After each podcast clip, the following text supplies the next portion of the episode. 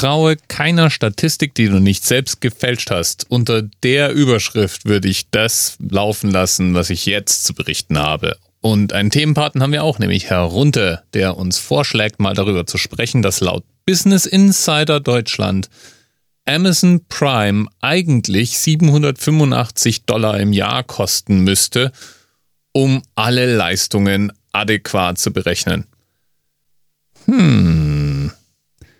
785 US-Dollar sind 691 Euro. Das wären also fast 60 Euro im Monat. Jetzt mal kurze Frage an dich. Würdest du 60 Euro im Monat für Amazon Prime ausgeben? Nee? Nee, ich auch nicht. Genau genommen finde ich das ganz schön nervig und zum Teil auch ganz schön verzweifelt, wie Amazon versucht, mich dazu zu bringen, doch endlich, endlich ein Prime-Abo bei ihnen abzuschließen, weil dann kommt ja meine Ware statt in zwei Tagen schon in einem Tag. Und es ist dann auch statt erst ab über 20 Euro in jedem Fall versandkostenfrei. Und dann gibt es dann auch noch diesen Amazon Musikservice, den eigentlich keiner braucht.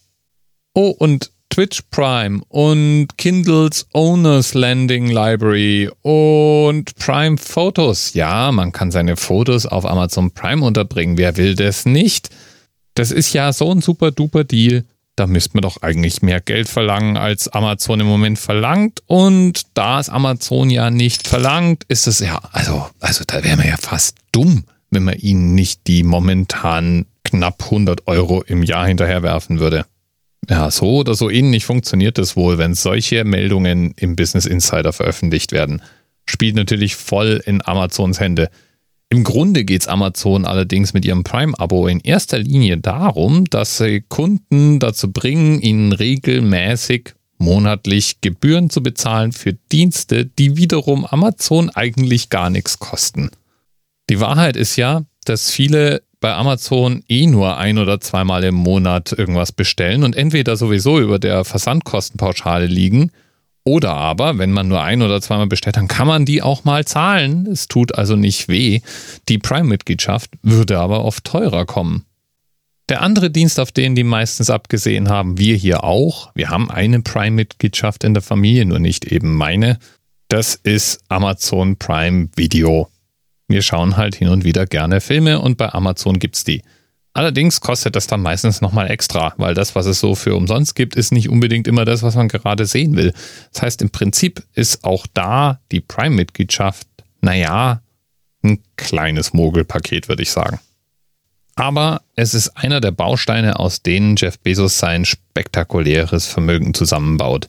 Denn dieses kleine Mogelpaket oder nennen wir es mal zusätzliche Angebot, das man nicht ablehnen kann, spült Amazon im Jahr über 3,2 Milliarden US-Dollar, also ungefähr 2,6 Milliarden Euro in die Kasse.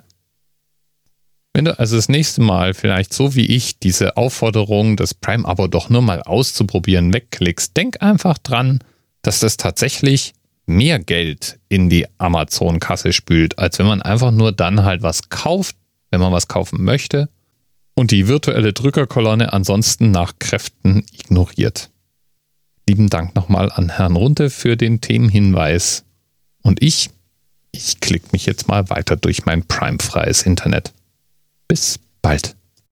Thema Rest 10, 9, 8. The experience of 47 individual medical officers. Was hier über die Geheimzahl der Illuminaten steht. Und die 23. Und die 5. Wieso die 5? 5 ist die Quersumme von der 23.